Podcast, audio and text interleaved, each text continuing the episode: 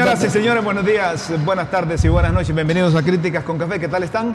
Un placer saludarlos. Qué bueno que estén con LTV, el canal de la tribuna, y que nos sigan por Facebook Live.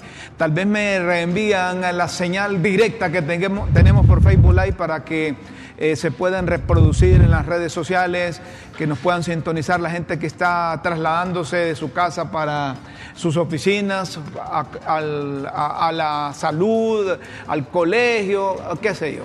Toda la gente que está conectada con LTV, muchas gracias, bienvenidos. Hoy 10 de mayo de 2023 estamos transmitiendo desde los amplios estudios de LTV, el canal de la tribuna para Honduras y el mundo. ¿Qué tal estás, Guillermo? Feliz de vivir, hermano. Feliz de vivir a plenitud. De eso se trata. Eh, ¿Qué tal estás, eh, eh, Raúl? Aquí que me dejó solo. Me dejó solo, no, no tarda, no ah, pero ya viene, ¿verdad? Ahorita está poniendo la rúbrica. Como, como, te digo está siempre. firmando un contrato. Sí, como, como, digo siempre, desde que miramos la luz brillar esa, esos rayitos de, de sol, ya ese es un acto para agradecer. O sea, feliz, contento de un nuevo día. Y yo le digo a la gente, mire, el optimismo, el positivismo, eliminar los prejuicios, e, eso no se compra. El enteos, entusiasmo. El entusiasmo, viene de enteo, o sea, Dios dentro de ti. Aquí tiene, viene la belleza del grupo. ¿Qué tal estás? Sí, la belleza este ¿Cómo, ¿Cómo venís disfrazada hoy? ¿Te podemos ver? A ver, ahí está, miren. Ahí está, ahí está. disfrazada hoy, Mayra. No, no. 365 pares de zapatos. Hasta ahora no, no que, que le enfoque los zapatos, que le haga los zapatos. Acá, ¿a, dónde, ¿A dónde me pongo? Para no, que no, no ha repetido, aquí, mire, no ha repetido, pasarela. Eh, Mayra no ha repetido zapatos durante el año. Muy bien, Mayra, sí, de eso se trata. Esta, esta Mayra es No, mira, yo, yo digo que cada, hay, hay gente que tiene vicios de que le gusta viajar, de que le gusta eh, eh, comer mucho, ir a beber, los restaurantes, fumar, beber, parrandear. Yo no hago nada de eso. Ponerse feliz. Entonces el vicio que tengo yo es todos los días Ahí está. Ahí mire, está. mire, es cierto. Es más bonito que tengas esa pasión por comprarte algo, usarlo, una camisa, un pantalón, un vestido, un atuendo, unos zapatos, a tener el vicio de, de, de, andar molestando porque estás bebiendo, estás fumando, dañando tu cuerpo y dañando el de los demás. De, de estar de marihuaneando. Ah, imagina, imagínate ese Y yo he visto a Mayra y le, co, co, co, he visto a Mayra y le dice cuando encuentra una amiga, llegate para que te traigas un par de zapatos. Ah, también sí, regala. Sí, sí, sí. Ah, regala también. Sí, claro, en ese es otro llevo. nivel, Mayra. Dice, y, y, vos no vas a llevar uno, me dice a mí. Pero, pero así no me dijo con los cuadros que tenía antes que también lo iba a regalar. Eso no me lo dijo. Ah. No, fíjate que así, como esta es la entrada que vos le hiciste a ella. Pero aparte de la ropa, ella también le ha gustado coleccionar cuadros. La, yo no sé, ¿verdad? Porque hace años yo no voy a la casa de ella, pero yo, yo no lo he conocido. Invitado, es que ella cambió de amigos, dos, también dos, es otra cosa, dos, cambia de amigos. Dos, dos humildes casas de ella, y te una cosa, ¿verdad? Con humildad que le caracteriza. Una de ellas parecía ga galería. Sí, bueno, es que Mayra es culta y cultora. Sí. Eh, eh, eh. Hemos, pre hemos, preguntado y ayer estuvimos y ahí preguntando. la pregunta de hoy. ¿Qué dice la gente? A, ayer estuvimos preguntando a la gente sobre si hay o no transparencia en el manejo del diezmo y de las ofrendas, tanto por los eh, eh, sacerdotes como por los pastores. Como vos decís, ¿qué dice la gente? Y Mayra, ¿qué dice? ¿Qué dice la gente? Ah, digo, digo. Eh, voy, a, voy a dar mi opinión sobre ese tema. La pregunta era que si hay transparencia. ¿verdad? Si hay transparencia. Es la, prima, es la, misma pregunta. Y yo no, creo, es, no, que esa no, es la de ayer. Es que fue la de ayer porque no, no, no concluimos y, y, la gente. Pero yo creo enviando... que en eso, en eso, eh, la, no sé, es una pregunta cuya respuesta solo es sí y no. Y en esto no todo es negro ni todo es blanco. Hay diferentes tonalidades de grises en el medio. Entonces, hay algunos que sí son transparentes. Hay otros que puede ser que no. Hay otros que usan unos criterios, otros que no. Entonces, decir sí. Es como a medias. No es totalmente aceptable. Decir no, tampoco. Entonces, ahí es donde yo digo, las cosas hay que evaluarlas. Entonces, yo te puedo decir que hay iglesias que sí son transparentes. A la que vas vos. A la que yo voy Vaya. es transparente. La idea pero de... pueden haber otras correcto, que no. Correcto. La pero idea, yo no sé. La no idea de formular la pregunta ayer era precisamente eso, porque como hay tantas denominaciones, ¿va? hay tantos grupos religiosos, hay, hay, tantas iglesias hoy en día, entonces so, son los que acuden a esas iglesias, los que frecuentan esos centros de desarrollo espiritual, los que tienen la, la verdad, si hay o no transparencia. Y ayer me decía una monja, me decía, mire, como estamos en un, en un tiempo de mayor transparencia, lo ideal, decía, es que tanto el pastor como el sacerdote no toquen ni el diezmo ni la ofrenda. Ni la ofrenda. A ver, ¿cómo así? Y no son ellos los... Sí, pero si son transparentes, honrados, diáfanos, cristalinos, honestos y son moralistas, ellos no van a tocar ni van a manejar. Deberían de tener en cada iglesia un administrador, un comité administrativo. administrativo para que incluso si el pastor vive de la iglesia, que ahí aparezca en la salida de la administración del recurso el porcentaje que le corresponde al pastor. Es decir, su salario, le digo, sí, porque el pastor necesita ganar, dice, porque hay gente que están al frente de las iglesias es un trabajo que, se entregan con pues. alma, vida y corazón y casi están las 24 Además, horas. Además, la Biblia dice que el que está dedicado al evangelio tiene que vivir de eso. Tiene que vivir del evangelio. Pues entonces, ¿de qué va a vivir la gente, pues?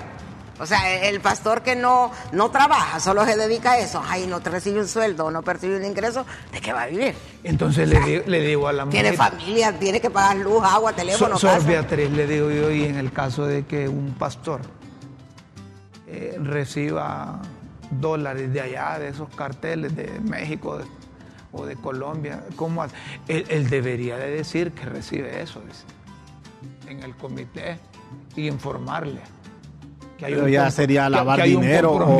Pero mira, que hay un compromiso de la iglesia de con quien mande ese, ese pistillo. Entonces le digo yo, hoy en día no hay pastores ni sacerdotes que reciben dinerito de esos.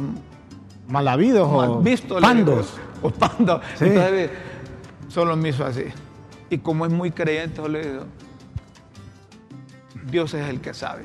Pero a manera de conclusión, para que pasemos a, a, los temas de hoy, a mí me parece que sí es necesario para fortalecer no solo la fe, el espíritu, sino que el concepto de, de, transparencia y de buen manejo de los recursos, que los pastores, los sacerdotes y quienes están al frente de las iglesias puedan tener esa relación de coordinación con quienes aportan y no, y no tenerlo así nomás. Rómulo, mira, yo, yo voy a discrepar un poquito cuando dicen y de qué va a vivir, si el que, que, es bíblico, que, que, tiene que vivir de, de, de lo que se diezma, de lo que se ofrenda. Pero por eso es que han salido muchos pastores ahora. Pero es que Porque ya se dedican solo a eso, o sea, han salido muchos. Vos esos son aprendices de pastores. Ah, bueno, ah, pero que no quieren trabajar. Esos son eh, asaltantes de la Biblia, que me disculpen. Sí, pero ya, ya no quieren trabajar, Hay gente que no se ha formado, entonces como cree, sabe que Rómulo cree en Dios, le habla a Dios a su manera, entonces Rómulo no le va a decir nada. Ya no quieren trabajar porque como están de lleno en eso, igual les ves el historial. Uno no es quien para juzgar, pero, han salido más. Pero lo mejor es que haya transparencia. Sí, en eso estamos de acuerdo. Se muestra cuando se le dice a la gente, mire, Guillermo donó 100 lempiras de diezmo, Rómulo donó 100 lempiras de diezmo, Raúl donó 100 lempiras de diezmo y Mayra 100 lempiras. Tenemos 400 lempiras, 200 le damos al pastor porque es el que está al frente de la iglesia, 50 utilizamos para esto, 50 para esto y hay 200 lempiras de sobra o 100 lempiras. Las cuentas claras. Bueno, pero te voy a decir que eh, yo creo que eso hay, hay un detalle todas las iglesias hacen obra social, o casi todas. ¿Y de dónde se paga esa obra social? De precisamente parte de los fondos que la feligresía aporta. Todas las iglesias, por ejemplo, eh, algunas son misioneras. ¿De dónde sale el dinero para cubrir esa, ese apoyo a misioneros? Del dinero que la gente da. Muchas iglesias tienen sus propios templos. ¿Con qué dinero se construyen esos templos? Con el dinero que la gente da. Pero la gente solo ve que es que el pastor se lo comió o lo ocupó para sí mismo. Y yo no defiendo los pastores que hacen mal uso de los fondos. No, no es eso. Ni justifico, no. Pero también hay que ver que el dinero no se usa solo en eso. En muchas, todas las iglesias Totalmente pagan luz, de acuerdo. Muchas iglesias pagan renta. Muchas iglesias tienen instalaciones con aire acondicionado, pagan luz. O sea. Totalmente de acuerdo. Sí, lo que hay que, como estamos en transparencia y evitamos suspicacia o corrupción, lo que, eh, lo que se pide y deben hacer es informar. Si construyeron un aula si pavimentaron el acceso, si mandaron a poner la luz, si pusieron agua, si construyeron un pozo, compraron un carro, eh, todo, si patrocinaron esto, patrocinaron, se trata de que a la par de la fe haya por parte del que se congrega también satisfacción de que lo que aporta la iglesia está bien administrado. De eso se trata. Yo, tengo una apreciación complementaria a lo que ustedes han compartido. bueno, primeramente, eh, yo tengo mucho respeto a la vocación sacerdotal. Vocación, oiga el concepto que estoy usando. Y vocación. Vocación sacerdotal. Y a la vocación pastoral que el sacerdote y el pastor son figuras, el sacerdote en el Antiguo Testamento y el pastor en el Nuevo Testamento, son figuras aplicadas a, esa vocación de servicio. El sacerdote como un intercesor entre las necesidades del pueblo, de la gente, con Dios. Con lo divino. Sí. Y el pastor como el acompañante al dolido, al necesitado. Entonces me parece que si hay vocación, bueno, yo, yo, tengo, mucho respeto a... No tiene por qué sí. cobrar o tener un salario. bueno, yo sé por dónde va, pero no, pero sí es, es vocación, es vocación. Vocación. Con salario o sin salario, ¿cierto? Es decir, eh, le mueve eh, la pasión por servir y solo se puede servir por amor. Usted dice trabajar y apartar un tiempo de su trabajo para estudiar la vida y después sí, servir. Y, acompañar a los, a los, dolientes. El dolor es lo que más abunda. Pero ya dijo usted vocación. Vocación. Ahora, ahora bien, me parece que los diezmos y las ofrendas es el sistema bíblico para sostener a los servidores con esta vocación. Porque hay gente que se tira a, pasar de sacerdote. Sin vocación. Sí, sin vocación. Y a pastor sin vocación. Realmente eh, yo conozco pastores con un sentido de servicio y de amor, que su guion, como decía aquel, es el amor. Y a sacerdotes también, que se han negado a sí mismos para servir a los demás. Yo creo que la autoridad sacerdotal y la autoridad pastoral está en su capacidad de amar y servir. No está en su capacidad de, de, almacenar cosas, ni ser esclavo del mercado, ¿verdad? Cuando se ve a la iglesia como una empresa, ¿verdad? E, ese es el problema. La meta debe ser espiritual. La, la, porque para, para hacer... alguien me decía, mira, el pastor es un bueno, fulano de tal es un gran gerente y él es pastor.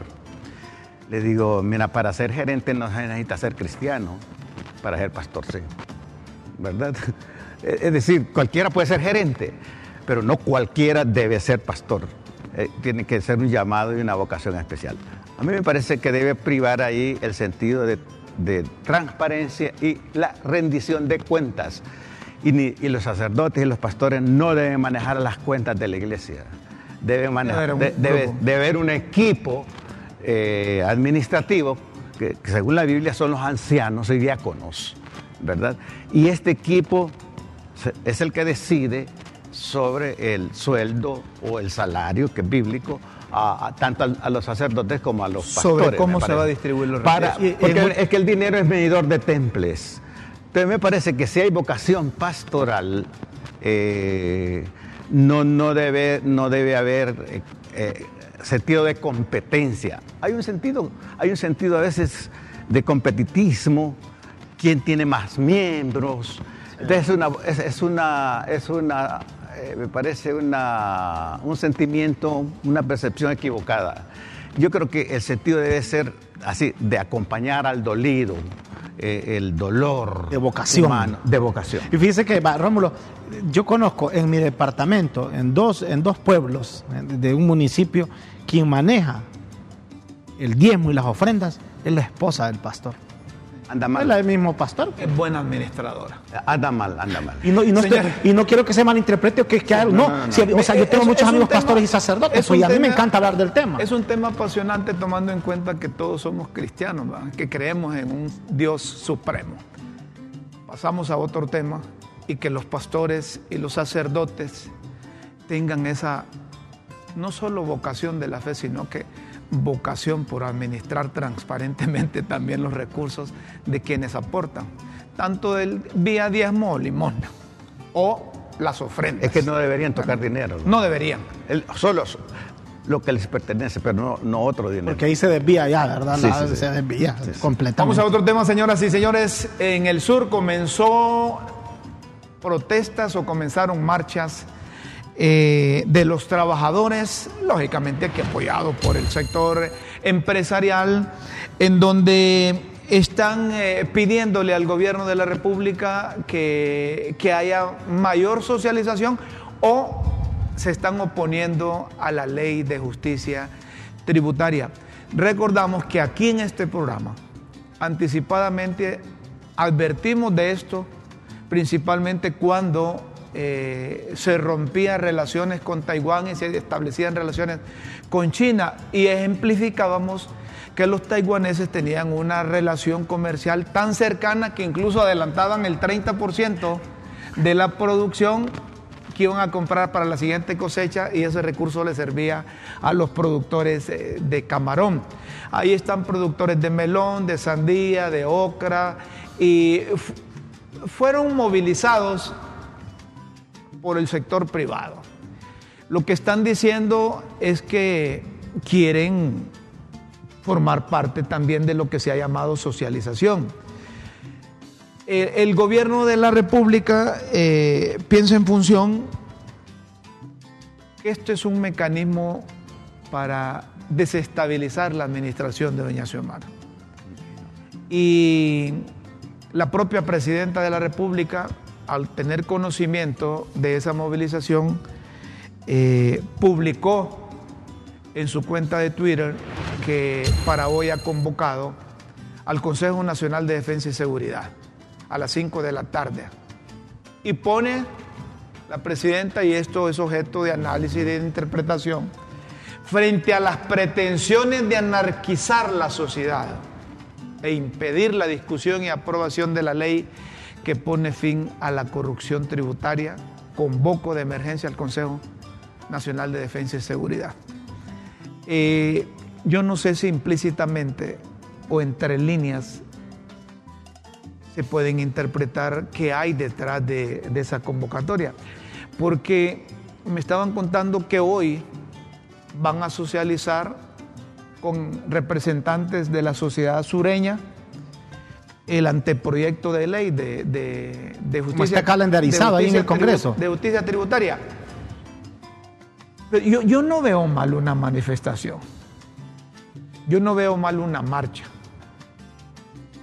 Pero sí me preocupa la reacción, no sé si es la presidenta la que redacta sus, sus Twitter o se los redactan a la presidenta. Ya 10 están pidiendo los sectores que, que quieren conversar, que quieren platicar y que quieren socializar esa ley. Una ley, una ley por mis pistolas, o como popularmente dicen, a huevos no funciona en Honduras. Sí, no funciona. Entonces, metan a todos los sectores, hombre. Si hay tiempo, hay tiempo para eso. Y por mientras aprueban esa ley, le vamos a dar un, un consejo a los de la administración pública. Si sienten ustedes, si el señor del SAR, el ministro del SAR, el señor Ochoa, cree que hay empresario ahorita que se está robando el dinero, que está haciendo mal uso de esas exoneraciones. Entonces, por mientras aprueban esa ley, métanlo preso, hombre. Dedúzcanle responsabilidad. Con las pruebas contundentes. Si va. lo está haciendo al margen de la ley. Ahora, si ese empresario está haciendo debido uso de esas exoneraciones en el marco de la ley, esas son eh, eh, cosas que no se le puede vender a la sociedad. Pero socialicen bien eso. Hay inconformidad de los hondureños. Eso no es anarquía, eso es que los empresarios están demostrando, como demuestra cualquier partido político o organización, que tienen capacidad también de movilización. ¿Cómo se hace sentir un partido político? ¿Cómo se hace sentir una iglesia? ¿Cómo se hace sentir un gremio? ¿Cómo llegó al poder el Partido Libertad y Refundación? A través de la protesta pública. Haciendo ese sentir con movilizaciones y, Entonces, y protestas. No satanicen movilizaciones. Y esto, como decía un señor ayer, me decía, me dice, esto empieza. Hay que buscar mecanismos de cómo esa inconformidad de la población o de sectores se superan.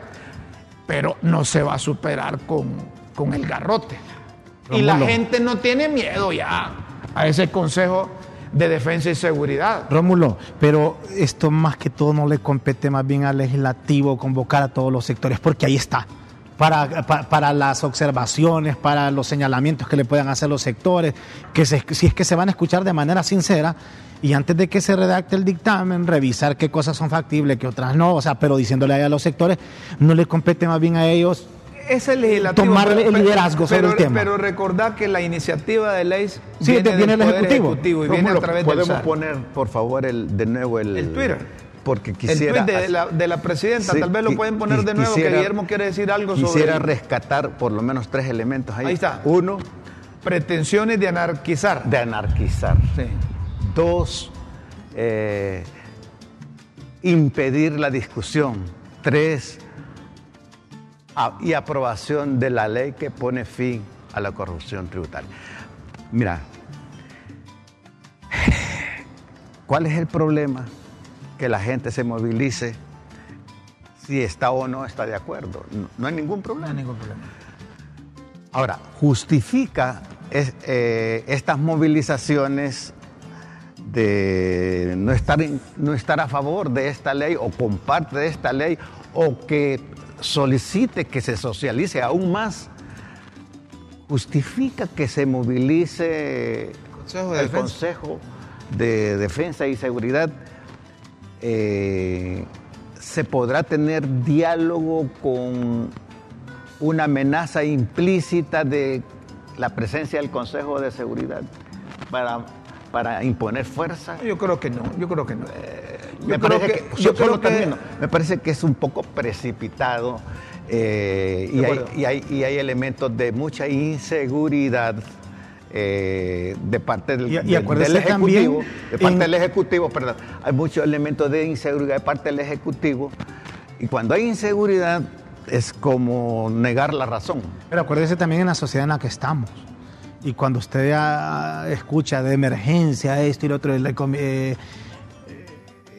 yo siento que esto más bien como que está generando más polarización, más división, más... eh, eh, pone más oscuro el panorama con relación al el tema. anunciar, el, el anunciar el, eh, eh, eh, la concentración del Consejo de Seguridad da más inseguridad. La otra vez me decía un conocido, un conocido político centroamericano, me decía, un presidente o una presidenta no debe perder la cordura de gobernar. Y cuando se habla de cordura de gobernar, es tener siempre. Abierta la posibilidad de dialogar, de conversar y de no darse por vencido que esto ya pegó y que no se puede hacer más. Esa ley de justicia tributaria, yo estoy seguro que si piensan en función de Honduras, le hayan salida. Ahora, que se le están uniendo un montón de cosas a la administración, eso es cierto. Que le publica el padre Melo allá con su organización los resultados de una encuesta que no sale muy bien parada a la administración pública, es cierto. Que los mismos del Libre, los mismos del Libre, los mismos aquellos que son recalcitrantes, ultra defensores del socialismo del siglo XXI, están retirándose de la administración pública. Entonces se están uniendo un montón de cosas. Yo estoy seguro que si se trata de gobernar, si se trata de ponderar primero el país, la nación, la patria, Honduras de por medio, yo estoy seguro que va a dar eco y respaldo a la presidenta de la República. Cambie esos asesores, presidenta. Pensar con cordura, como tú dices, pensar y actuar con cordura es el llamado que haría críticas con café. Presidenta, con el respeto que se merece una mandataria. Claro. Cambie la, esos asesores. que la queremos un montón. Los asesores no le están contribuyendo en nada. Usted tiene asesores ahí que buscan, que son buscapleito. Usted tiene asesores ahí que no les importa el país. Usted tiene asesores ahí que estuvieron desde el año 70 buscando esta oportunidad, no sé si, no sé con qué objetivo.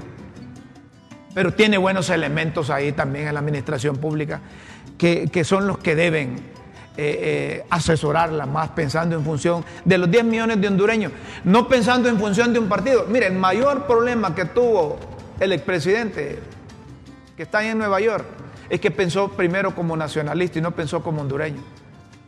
Y se lo advirtieron oportunamente. Entonces, no hay, que no- caer, en no el mismo, no hay que caer en el mismo error. Rómulo, y fíjate que vos dijiste algo muy importante y, y- y de algunos que han hecho algún tipo de crítica. La rectora, ¿viste la carta que hizo con 10 Sí. puntos la semana pasada? Hoy sacó otra, otra, hoy escribió otra. En la carta anterior ella había hecho y dice que eso, que ¿por qué se sorprende? Si desde 1995 escribe, dice ella, que de ese año escribe. Y escribe una columna. Sí, y escribe una columna. Y ella, en resumen, en la carta anterior, ella dijo que quizás sea un punto menos, me- menos importante, pero que el gobierno había caído estrepitosamente en los últimos seis meses. Y después, en resumen, ella dice que el gobierno maneja una teoría de la conspiración en su contra, pero es para esconder algunos temas de la realidad del país. Hoy, ella en la carta de hoy ha dicho que, porque parece que vienen los ataques ya del partido, Sí, de, sí. de algunos militantes, lo que decía de algunos asesores, no sé, pero dice que entiende perfectamente esos ataques de personas que quizás en 13 años estuvieron en la llanura o sin trabajo, pero que ya no le, ella no le interesa dónde vengan los ataques porque ella siempre ha sido así, que no sé por qué se, se asustan o se sorprenden. Pero este tema, al final, a mí sí me preocupa, yo no sé a ustedes, porque venimos de una sociedad muy polarizada y que en vez de ver que vamos llegando al fin del problema, más bien como que se está poniendo, como dijo la licenciada Mayra al inicio, como días más grises. Ven, y cuando pierdes la cordura, caes con actitudes defensivas y ofensivas. Entonces pierdes la capacidad de pensar correctamente, racionalmente. Entonces me parece que todos deberíamos estar abiertos a las críticas, a las cosas no agradables al oído, pero que son verdad. Correcto. Fí- Fíjense que nosotros aquí dijimos una vez, van a tener valor los diputados del norte de apoyar esa, esa ley de justicia tributaria cuando los mismos maquiladores están advirtiendo que ellos reducirían el número de empleos porque no tendrían ese beneficio. Aquí lo dijimos. Entonces, en el sur ayer les estaban diciendo a los diputados si van a tener valor los diputados de, to- de todos los partidos del departamento de Choluteca, que son nueve, Son nueve. que le van a preguntar si van a tener valor de ir a buscar votos allá entre los trabajadores de ócara, de melón, de sandía, de, de caña, de camaronera, si van a tener valor de ir a pedir el voto cuando quieren aprobar una ley que va a tener un impacto en los empresarios allá y que esos empresarios van a, de- a- a- a bajar el número de empleos. A bajar la carga laboral. Se los preguntaban ayer a los diputados. Así es que Bueno, lo dijimos ayer también.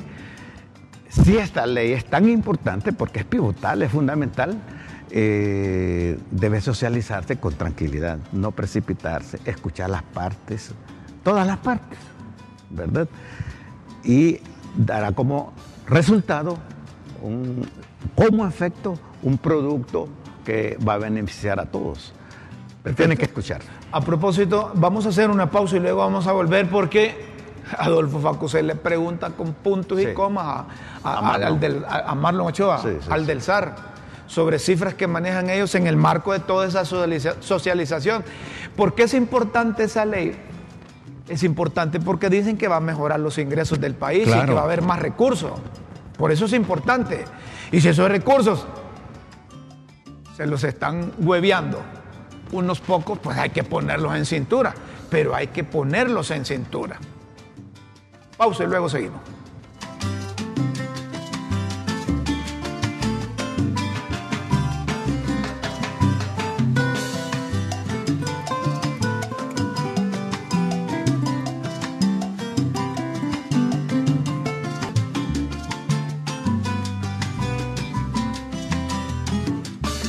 Señoras y señores, continuamos en Críticas con Café.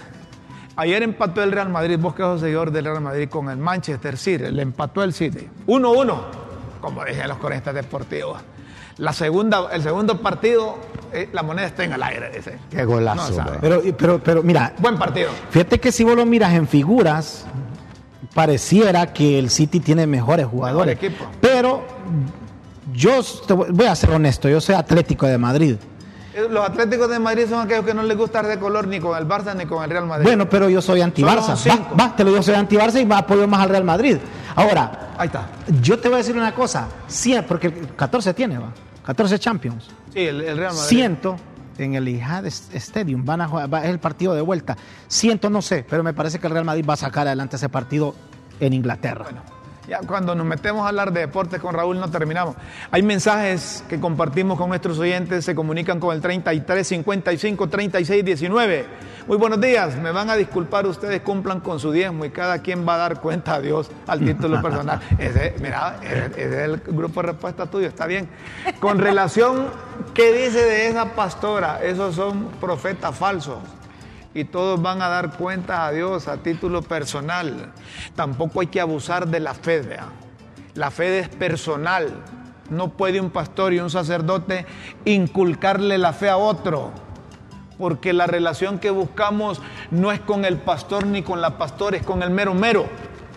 Deseo Deseo estar ahí para dormir, Dar mi- para dar mi caitazo, saludos. Ah, papá. Ah, es que esa es la- ¿Vieron bailar a Mayra? Buen día, así se van. Si no se reclaman, cuando acordemos vamos a estar hundidos con el agua al cuello desde Comayagua. Saludos, Comayagua. Buenos días, Mayra. Guillermo, Rómulo, Raúl, soy Oscar. Sobre el tema, si no se aprueba esa reforma al proyecto, se militariza el Congreso. Eso es una amenaza. No, Gracias, no, no, Oscar. no estamos para amenaza, no estamos para Pero, amenaza. pero es la percepción de Oscar. es la ¿verdad? percepción de Oscar y la respetamos. Sí, claro. Los profesores jubilados, este gobierno nos ha humillado. Óyeme, esa es una. esa está bien esa. Los profesores jubilados, este gobierno nos ha humillado. Eso se es han para el 1 de mayo. Y se han burlado a través del imprema, que sigue intervenido por libre, igual que Jo, son los mismos. También, ¿verdad? Este gobierno no definió una política de reforma agraria. ¿Por qué? Es cierto. Tiene sentido los mensajes que llegan eh, por parte de nuestros oyentes. Buen día. Esa crisis que se avecina en el Tribunal Superior de Cuentas es preocupante. Más parece que el gobierno está provocando esto a manera que prescriban delitos de funcionarios. ¿A quienes protegen? Déjenme ese tuit ahí. Y está uno arriba también. Sí, déjeme, ese tweet- déjeme ese mensaje ahí, por favor. Esa crisis que se avecina en el Tribunal Superior de Cuentas es preocupante. Más parece que el gobierno está provocando esto a manera que prescriban delitos de funcionarios. ¿A quienes protegen? Miren, aprovechando esta comunicación, queremos pedirle públicamente a quien preside el Congreso, don Luis Redondo, que deje de estar jugando con los tiempos, que es obligación del Congreso, de acuerdo con la ley, de nombrar al sustituto Así es. de Roy Pineda en el Tribunal Supremo Electoral, porque eso está imposibilitando que el Tribunal Supremo Superior de Cuentas tenga pleno, ¿verdad? Tenga pleno. Entonces, si solo es por cuatro meses, no importa, por dos o tres días, por cinco días, su función Pero no. es nombrarlo. Ya cuando venga en diciembre el otro nombramiento para, eh, para todo el periodo, eso es otra cosa. Pero es obligación del Congreso nombrar al sustituto. ¿Por qué corren a nombrar a otros?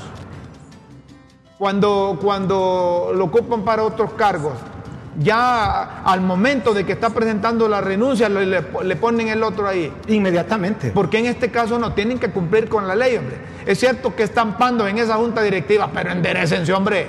Y la mejor forma de enderezarse es que nombren a, a- a cualquiera. Mire, Ese puesto ahí está Céfalo. yo estoy seguro que, que Mayra se podría sacrificar, que Raúl se podría sacrificar, que Guillermo se podría sacrificar, o yo, para ir hasta a, De magistrado. a esos cuatro meses ahí de magistrado al tribunal superior de cuentas. Sacrificarse solo para hacer cumplir la ley, como Solo diciendo- para hacer cumplir la ley. Y, y me dice un amigo, me dice, ¿y cuál va a ser su primera decisión si lo nombran Tribunal Superior de Cuentas? Aumentarme 100 mil empiras de salario. Para compensar los cuatro meses. Y, y luego, y luego ponerme ahí una jubilación buena. Los políticos así son. Nombren, hombre. Y dejen de estar sustituyendo a través de la Comisión de Bancos y Seguros las funciones que tiene el Tribunal Supremo Superior de Cuentas. Fíjate que este país es lindo. Todos los que fueron han ido ahí a la Comisión Nacional de Bancos y Seguros fueron los primeros en ir a hacer su declaración al Tribunal Superior de Cuentas. Todos, no hay nadie de todos los que han ido a la comisión. Ellos están cumpliendo, la comisión está cumpliendo una decisión del Consejo de Ministros, un PCM, donde les dicen que vayan a, a, rendir cuentas. ¿Qué dice la gente, Había otro, otro. ya lo había leído. No, pero ese es otro. Ese es otro. Un mecanismo efectivo para la medición del accionar en, eh, en dirección correcta, parte de la socialización es más eficaz la escucha de los puntos de vista y sentir de los diversos sectores de la sociedad. Y una de las más ampliamente observables son las manifestaciones públicas, ávidas de, de respuestas claras y explicaciones sobre entornos oscurecidos de la temática.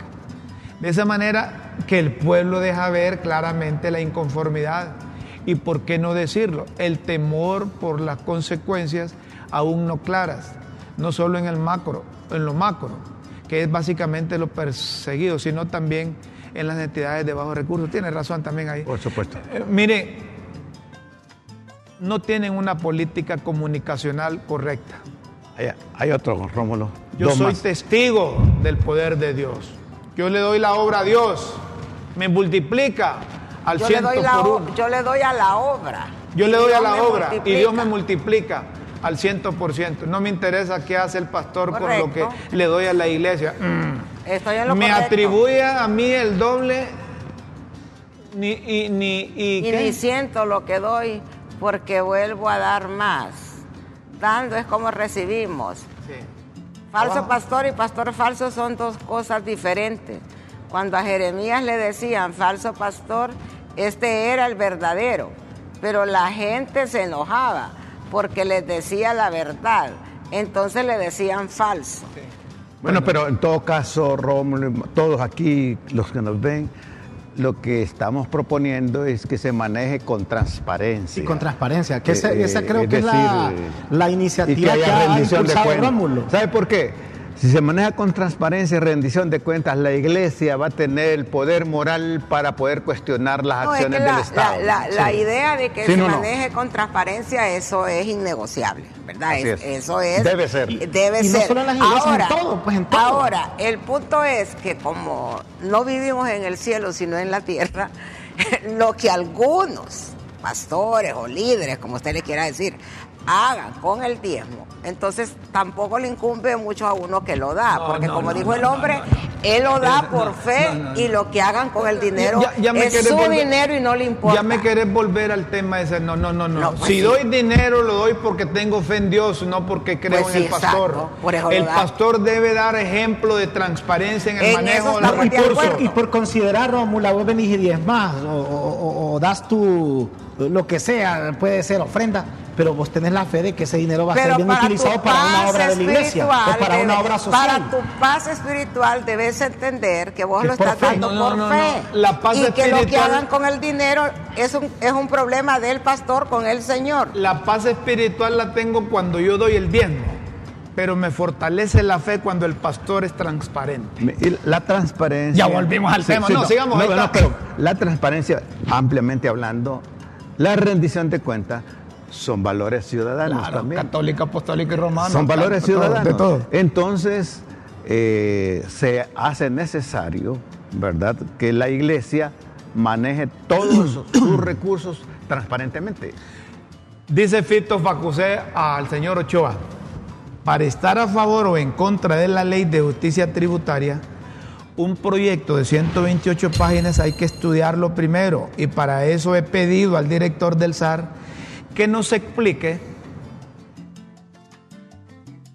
que nos explique de dónde saca algunos datos o informaciones alarmantes. Ojo, preguntar no es dar una noticia falsa, dice Adolfo Facusé.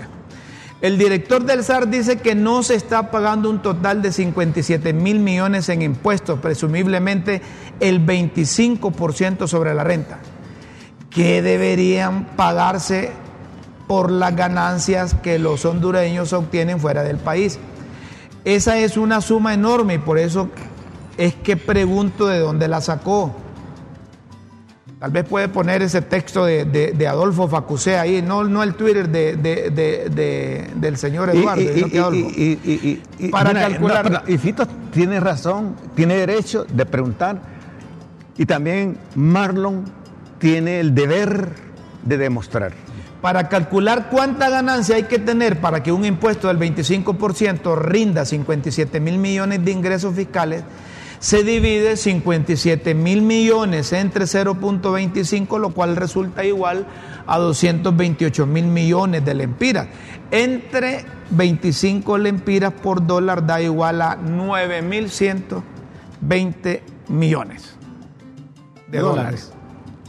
Entonces la pregunta al director del SAR es, ¿quién o quiénes tienen 9.120 millones de dólares de ingresos en el exterior y que no lo están declarando al fisco? Ese es bastante si ese- dinero. Si esa es una cantidad que deberían de identificar quién la tiene. No, pero ese es mucho dinero. 9.120 millones de dólares. Por eso no cualquier eh, pelagato va a tener esa cantidad. Obvio, dice Fito Facusé, si no lo declaran, no es cierto que el director del SAR tiene, como dice, las declaraciones juradas. Entonces lo único que se conoce que tiene 9 mil millones de dólares de ingresos del exterior son las remesas familiares. Por eso le pregunto al señor Ochoa, dice Fito Facusé, que si es que quieren grabar con 25% de impuestos a las remesas o porque no ponen claro en la ley que van a ser exentas. Finalmente, si no son las remesas, le pido al director del SAR que diga de quién o de quiénes son esas ganancias fabulosas de 9 mil millones de dólares que no se declaran, lo cual es una importante suma, porque eso es precisamente el dato que se usa para justificar la ley de justicia Escucha, tributaria. de 9 mil millones de dólares estás hablando casi la mitad del presupuesto nacional. Porque el presupuesto no se contando casi los 400 mil millones de lempiras. Ay, y, y, y 9 mil millones de dólares son como más de 200 mil. Es un porcentaje. En empira, va. pero, pero 9 mil millones. Es de bastante. dólares. Habrá algún bárbaro que tenga ese dinero allá afuera. Yo al menos no creo. Tal vez el compadre tuyo, Mayra. Yo creo que se tiene más. que tiene- se quedó corto. eh. Miren, mi- nosotros. Y las píldoras, Romo. ya, Rómulo. ya- ya van a ir, Mayra. 9.47. Solo vamos a escuchar ahí a Nayib Bukele. Tu presidente en El Salvador. Nayib Bukele está rescatando el valor que deben darle a los ancianos, a los de la tercera edad. Aquí no le paran bola a los viejitos porque ya cuando tienen 50 años ya dicen que no sirve para trabajar. 35 en Porque ya de 40 años, te dicen que sean menor de 40 para trabajar. De Es un requisito. 35 ponen De ahora. 35 ponen ahora. Es Entonces, discriminar. eh, eh, hay una O sea que nosotros ya no la tenemos capacidad- Ya no chance. tenés posibilidad. La Ya, ya capacidad y la nosotros, experiencia. A el mis único 48 chance que tenemos es estar sentados aquí. A mis 48 años ya no puedo yo aspirar a un cargo de eso. Mire, en El Salvador, Nayib Bukele, ojalá este ejemplo lo tomen. Aquí hay gente de 50 años que sobrada capacidad. Yo les pongo un ejemplo. Don Jorge Hueso Arias tiene 105 años. No, pero ya tampoco no exageremos, Rómulo. No, yo lo que te estoy poniendo es de ejemplo que a los Exacto. 105 años tienen la capacidad, la lucidez y todavía administra su banco. Otro ejemplo, don Emilio Larachi. Yo he Emilio cuando él va a supervisar a las cajeras. Sí. Pero mira qué amable y lo Sí, abrazan pero y yo todo. les voy a decir una cosa. Ellos hacen acto de presencia, pero esa- esas empresas están manejadas y dirigidas por sus Pero, herederos, pero sus hijos, solo con lo el hecho sea. de que ellos estén ahí, aunque Lo que dice pasa es que acto de lo- los presencia, honran, los eso implica honran que ellos siempre estuvieron pendientes de Yo te empresas. pongo de ejemplo, don Jorge Hueso Arias, porque cuando yo tengo la oportunidad de ir al banco, generalmente cuando me están cobrando, no sacan. Entonces platico con él y él me pone al tanto cómo está la bolsa de valores en Tokio, cómo está el precio del café en el mercado internacional, cómo está el precio del oro, cómo están las exportaciones e importaciones de Estados Unidos, Brasil, México, cómo está la relación de crecimiento económico entre los países de la región y dicen, mire, yo no sé por qué andan buscando ustedes. Eh, eh, mire, solo concéntrese en el crecimiento de Uruguay. Crecimiento que tiene, el ingreso per cápita que tienen los uruguayos, el ingreso per cápita que tienen los costarricenses. Aquí nomás dice, superior que nosotros. ¿Por qué nosotros no podemos hacerlo? La Sin cultura ejemplo. oriental honra la experiencia, la honra, la honra, la honra. Esto es lo que dice Nayib Bukele, presidente de El Salvador. Ahora va a ayudarle a los viejitos. Sí, está bien. Vámonos para Salvador. Vamos Mayra. para Salvador para que nos ayuden a nosotros. Un adulto mayor que ya no puede trabajar y que no goza de pensión o que su pensión es muy pequeña. No es una carga. Ellos ya nos dieron demasiado.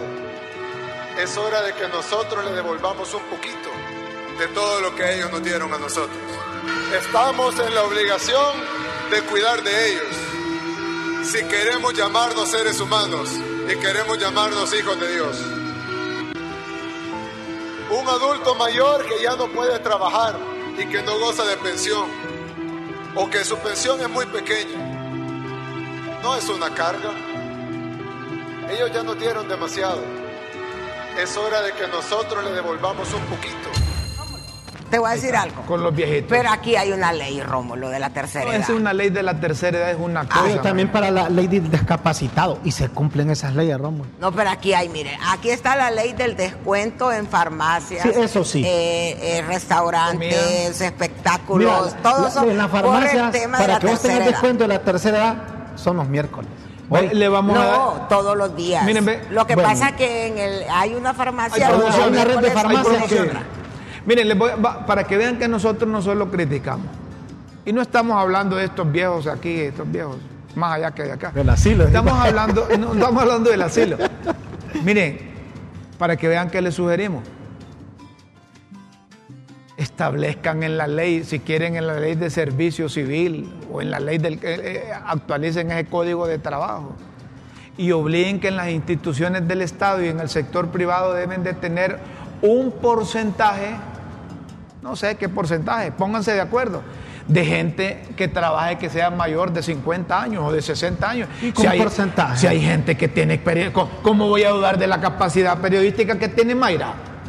¿Ah? A pesar de que tiene 79. ¿Cómo voy a, cómo voy a dudar de, de- de- de Guillermo, de Raúl?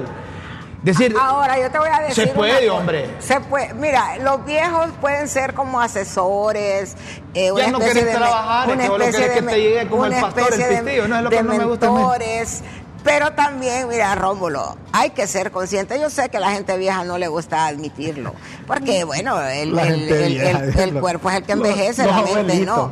Pero, pero yo le voy a decir una cosa. El mundo es de la gente joven y quien lo cambia es la gente joven. Los viejos estamos para guiar, para asesorar, para mentorear, para... Pero las personas mayores vamos desarrollando intereses diferentes, ya no tenemos las mismas energías, nos vamos quedando en el tiempo, con, no evolucionamos a veces con el tiempo. Entonces, o sea, Yo Son los puedo, jóvenes, puedo opinar pues. algo sobre eso. Sí, hombre. A mí me parece que debe haber un equilibrio equilibrio. exacto. entre la energía de la juventud y la experiencia de es los, lo que yo de los decía, adultos. la experiencia, el conocimiento. Tiene que haber un equilibrio entre la inteligencia de la juventud y la sabiduría de los viejos. ¿Me explico? Tiene que haber un equilibrio en no rendir culto a una determinada edad, sino mantener al ser humano con un sentido de, de- de respeto profundo. Dice la gente, etcétera. la gente no. Ya vamos con ¿Qué las la Romo? ya vamos con las pildoritas. La gente dice, mire, si hay cupo para la comunidad lésbico gay que hasta ministerios les han dado porque no pueden tener viejitos. dice. ¿Vos qué decís? Yo ya te dije que yo no es que yo soy vieja, pues, o sea, yo ni respeto a la gente, la vieja, polvo. pero, pero, yo sí creo que lo- todo, la misma Biblia dice, no lo inventó Mayra Navarro. Todo tiene su tiempo y la vida productiva de las personas también llega a su fin. Eso que uno esté bien, que se sienta bien, que esté sano, está bien, pero su vida productiva tiene, tiene. Yo conozco un catedrático universitario en la Universidad de Miami, la Florida. Tiene 75 años. Es de, eh, es de origen asiático. Y ese señor sigue impartiendo clases como cuando empezó la cátedra. Y los alumnos y maestros lo tienen como un órgano de consulta.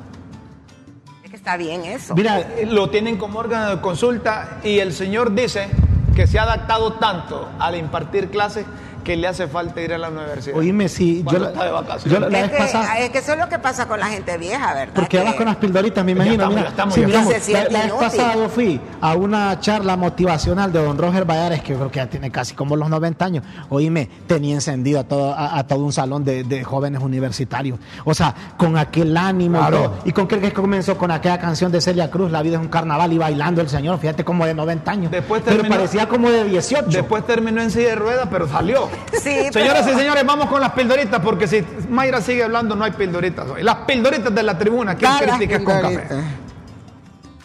Las pildoritas de la tribuna en Críticas con Café.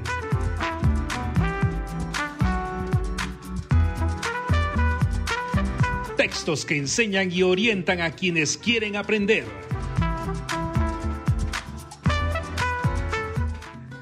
Señoras y señores, atención a las pildoritas de hoy, 10 de mayo. Mascarilla. Anteayer dijeron que era mínimo el polvo del Sahara. Ayer ya avisaron que era recomendable el uso de la mascarilla. Polvo. El lunes dijeron que apenas eran 8 mic- microgramos los que midieron, nada para preocuparse. El martes les dio otra medida de 13 microgramos por metro cúbico de polvos. Bruma.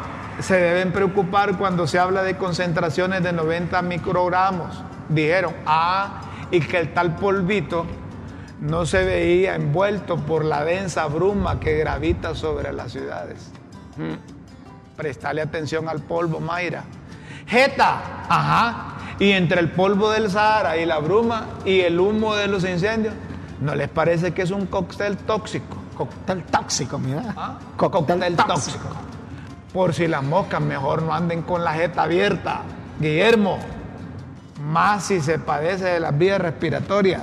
Hay que usar mascarilla. Y vaya ando mi mascarilla, hola que me la quito. Veredicto. Indemnizar. Ah, vamos con. Veredicto. Veredicto, vaya pues. El veredicto del jurado. Trump fue hallado culpable de abuso sexual y difamación, pero no de violación. Está topado. ¿y cuál es la diferencia entre abuso sexual y violación? Esa te la van a explicar mañana. Indemnizar. Debe indemnizar a Carol con un total de unos 5 millones de dólares, de los cuales dos son por los daños causados por Trump en aquella agresión sexual y 2.7 millones por lo relacionado con su reputación, como me dijo una amiga. Yo me atrevo a que me viole y va a pagar esos 5 Que te daña la millones. reputación por 125 millones de lempiras. Uy, Por, por 5 millones de dólares. Ah, son 125 millones de... Pero esa señora con la edad que tiene, más bien no volvés al programa. no, no, no voy Carrera. a que me van a acusar de. Pero eso va para largo porque vienen las apelaciones y mientras una encuesta coloca a Donald Trump por encima de Biden en la carrera presidencial. Ahora te voy a decir, están diciendo en Estados Unidos los expertos y los analistas y los de las encuestas que a Trump, entre su gente, esos, esos veredictos no le afectan. Porque todos los seguidores de Trump consideran que todos estos son eh, intrigas de los opositores de Trump para desprestigiarlo. Tunda, Boric manda decir que reconoce el fracaso de la elección de la constituyente, donde las derechas terminaron dándole tremenda tunda. Ya nadie habla de Boric aquí en el gobierno. ¿ah? Contra. O sea que los que estuvieron en contra de la constituyente ahora son los que tienen el control para escribir la próxima constitución. Miren las vueltas que da la vida. ¿va? Y nosotros los ñangarosos creyendo que aquel era el que iba a hacer la cosa. Exterior. para que no se anden creyendo de las opiniones ajenas. La forma en que Chile decidió salir de su crisis con una nueva constitución fue vista como ejemplar desde el exterior. Fracaso. Ese proceso fue un fracaso. La constitución fue el producto de los intereses de grupos minoritarios y fue rechazada por los chilenos en un referéndum constitucional. Tratado, Luis Redondo avisa que el tratado fronterizo con los NICAS, firmado por Danielito y Jo, no se ha ratificado porque el Ejecutivo aún no lo turna al Congreso Nacional. Vamos a finalizar con protestaron. Mar de trabajadores de las meloneras y camaroneras del sur protestaron en Choluteca y la carretera de la zona sur contra el bonito tributario. Si usted quiere seguir leyendo las pildoritas de la tribuna o interpretando entre líneas lo que significa cada una de ellas, solo ingrese a www.latribuna.hn. Los esperamos en una próxima emisión de Las Pildoritas de la Tribuna en Críticas con Café. Todo por Honduras. Lo que dice la gente hasta mañana. Bueno, solo finalizamos con esta nota. Miren ustedes que nadie creía en Palmerola, pero más de 28 mil pasajeros han volado con Iberojet en solo cinco meses. A ver, cuando nos invitan a nosotros Iberojet, pues vamos a hacer un programa allá a Estados Unidos. Ay, que bueno tener visa. no, no tengo. Ni, ni yo, pero la vamos a conseguir. Consigámosla. pues. Yo, yo tengo un chinito allá, aquel de la Cenro, que nos puede conseguir eso ahí. A ver, dice, mira, el vuelo Madrid-Palmerola que conecta a Honduras y España ha sido todo un éxito. Pero es Total que eso van a calificación. Europa, Rómulo. ¿Ah? Eso va van para para Europa. Ahí no para ocupas visa. Ahí solo ocupas pasaporte. Solo pasaporte. 28 mil. Yo como no conozco ahí, pero podemos ir a España. pues. Claro, a Europa. Vamos. Vámonos, Ibero, vámonos. I- Iberojet. Oíme qué montón de gente. En cinco meses de sus operaciones en el Aeropuerto Internacional de Palmerola, con sus vuelos de Madrid, Palmerola y viceversa, que tienen un nivel de ocupación superior al 80%. Más de 5 mil personas en el mes. Qué bueno eso. ¿Qué significa eso? ¿Cuántos de esos serán emigrantes? Hombre, casi todos indonesianos que solo ocupan el pasaporte. Eh, Se van legal. Por e- no, yo sé, pero pueden ser gente que va a pasear, no necesariamente. Ay, mire, yo, yo conozco solo de mi departamento que cada rato yo escucho que va la mamá de fulana a visitarla porque la hija está allá, y que ve el papá, que va la familia, los mandan a llevar. O sea, hay, hay bastantes hondureños en España trabajando. Y ya nos vamos. Me dice Carly, la productora general del programa Críticas con Café, deben de estar hablando ya, vámonos, porque si no me van a correr y el otro programa va a empezar. de- y es cierto. Vámonos pues. Señoras y señores, tenemos que irnos. Los invitamos mañana a las 9 de la mañana aquí en LTV. Con Dios siempre en vuestras mentes y en nuestros corazones. Corazón. Adiós. Feliz mañana, buenas tardes Vámonos, Juan. y buenas Buenos noches. días.